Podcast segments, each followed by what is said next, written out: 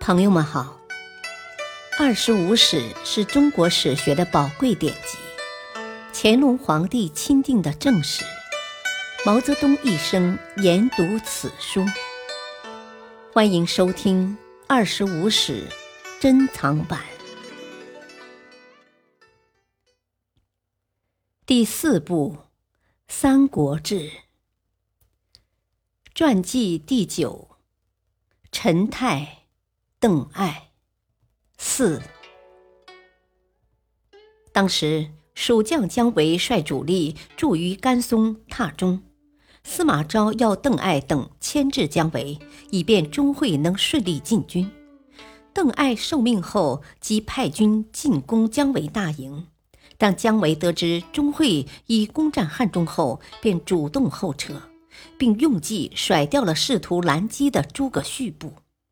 此后，钟会在剑阁受阻，久攻不下，因粮食供应困难，准备撤军。这时，邓艾提出从阴平走小道直取涪城，直逼成都的设想，火速派人上报司马昭，同时准备出发。十月，邓艾率军从阴平道选走已废弃多年、长期无人行走的小路七百余里。沿途开山修路、砍树架桥，山高谷深，非常艰难。加之粮食供应困难，一度很危险。邓艾自己也曾以毡自裹，让兵士将他从山崖上推下。将士们往往攀木悬崖，鱼贯而进。当邓艾率军突然出现在江油时，该地守将马邈尚未反应过来，便投降了。大军迅速挺进。蜀魏将军诸葛瞻、诸葛亮之子在锦竹列阵等待。邓艾派儿子邓忠、司马师转前去攻打，不久便败归。邓艾大怒，欲斩二将。二将回身再攻，斩诸葛瞻，大破蜀军。邓艾进军到洛县（今广汉附近）。刘禅便遣使奉皇帝喜寿到邓艾部请降。十一月，邓艾率军至成都，驻营城外。刘禅率太子、诸王及群臣共六十余人，自己捆着双手，用车载着棺材来到邓艾军营门前。邓艾上前为其解开绳子，烧掉棺材，接受投降，表示宽大。接着，邓艾采取各种措施安抚蜀吏、蜀人，令其迅速恢复生产。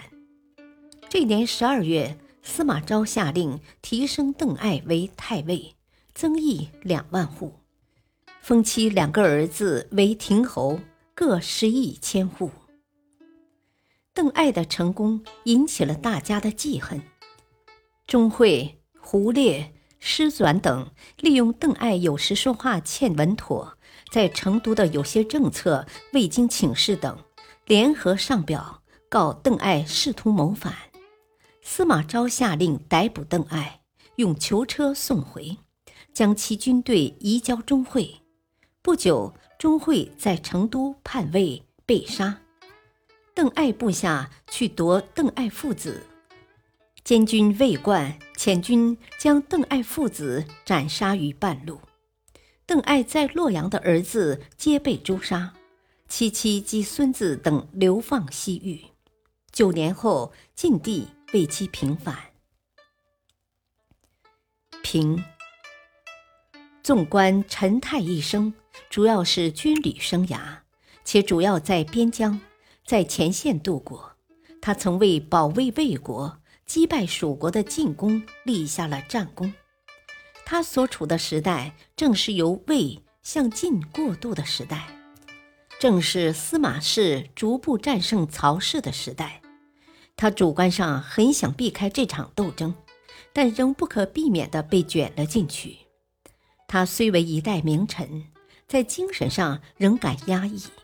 最后，他的君权正规观念最终战胜了理智。他一生的压抑，也在枕着曹髦尸体时爆发出来。对于他的评价，当时人曾认为，他在通雅博畅，能以天下生教为己任方面不如戚父，但在立功立事、办事简单明了方面，则胜过戚父。邓艾出身贫贱，在仕途上没有任何背景，以才干得到司马氏的赏识，在军功上步步升迁，应该说是司马氏集团中的杰出人才。尽管他为司马氏出生入死，但还是逃脱不了司马昭的猜疑，终遭毒手。从品格上看，他与几乎同时被诛杀的钟会相比，是绝不属同一个等类的。感谢收听，下期播讲传记第十，张仲景华佗。敬请收听，再会。